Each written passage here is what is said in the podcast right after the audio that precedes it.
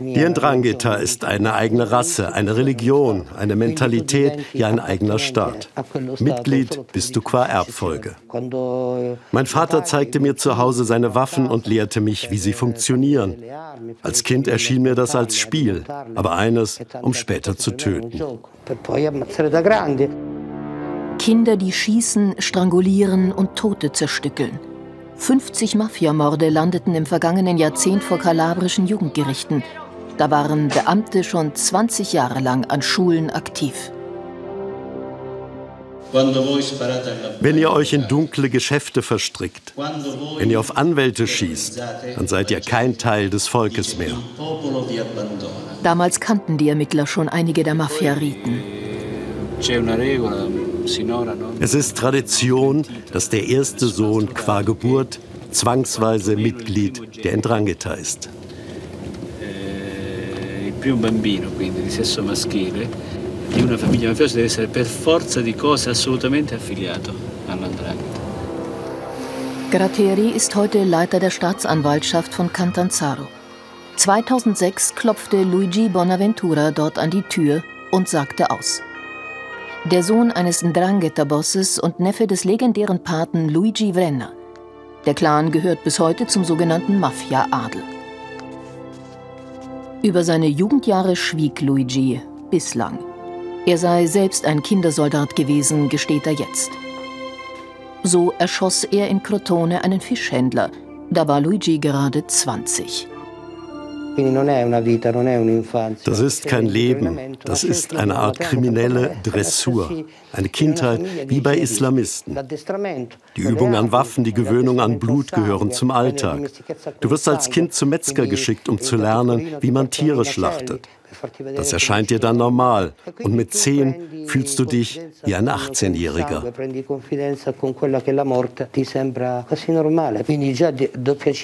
Der Mord an dem Fischhändler war für mich eine Art Mutprobe, aber auch ein Beweis, dass ich professionell und eiskalt töten kann.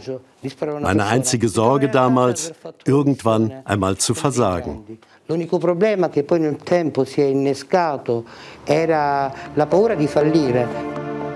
Der zweite Ndrangheta-Krieg endete vor 30 Jahren mit Hunderten von Toten in Reggio Calabria. Damals war der Orden der Alcantarine-Schwestern in vielen Problemvierteln Süditaliens schon tätig. Offene Gewalt ist heute nicht mehr das einzige Mittel.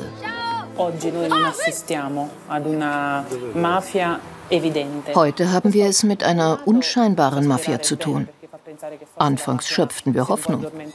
Dann bekamen wir aber Angst, dass sich eine besonnene Mafia noch tiefer in die Gesellschaft einnistet.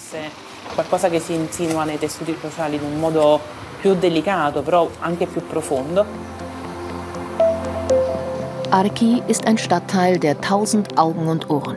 Straßen ohne Namen, Parzellen anstelle von Hausnummern. Der Schwesternorden ist hier mit sogenannten Animateuren vertreten. Unterstützung der Gemeinde von Reggio Calabria Fehlanzeige. Die Kinder sind auf die wenigen Mittel der Schwestern angewiesen und auf den Elan jugendlicher Betreuer, die ihre Sprache sprechen. Das Negative bietet auch Chancen für soziale Experimente, für neue Wege, die aus dem Milieu herausführen.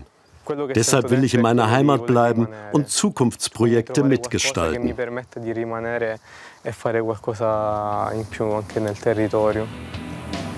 Eines wurde vom Jugendgericht in Reggio Calabria initiiert. Das Netzwerk Frei zu wählen von Roberto Di Bella. Es bietet die Möglichkeit, dem mafiösen Umfeld zu entkommen. 70 Minderjährige sind mittlerweile in Pflegefamilien untergebracht. Achtungserfolge zwischen Skepsis und Hoffnung. Nach Jahren mit Beleidigungen und Drohungen schrieb mir ein Boss, Richter, ich danke Ihnen dafür, dass Sie meinen Kindern geholfen haben. Wenn ich vor 20 Jahren dieselbe Chance gehabt hätte, wäre ich jetzt nicht in diesem Friedhof, in diesem Kerker. Im September 2019 wurde der Calabrese Agostino Cambareri verhaftet.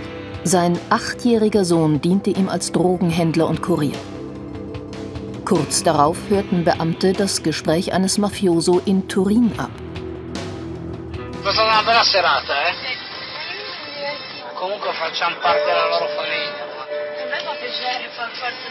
Perché noi siamo là Die Situation ist noch dramatisch. Im vergangenen Jahr urteilten wir über Männer, die schon vor 30 Jahren als Kinder hier vor Gericht standen. Das zeigt, dass sich bei der Ndrangheta kriminelle Energie quasi vererbt.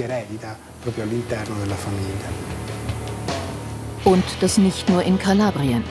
In Deutschland verzeichnen die Behörden gut 1000 Mitglieder und knapp 20 Stützpunkte. Auch hier würden die Kinder gedrillt, aber für andere Aufgaben, so eine Expertin, die sich in Bayern um Mafia-Aussteiger kümmert. Eh, in Deutschland besuchen Ndrangheta-Kinder die besten Schulen. Sie wohnen in schönen Häusern. Ihre Eltern haben einen geregelten Job und erziehen ihre Kinder zum Business. Sie sollen Finanzexperten werden, um später Drogengelder zu waschen und als Immobilienhändler zu arbeiten.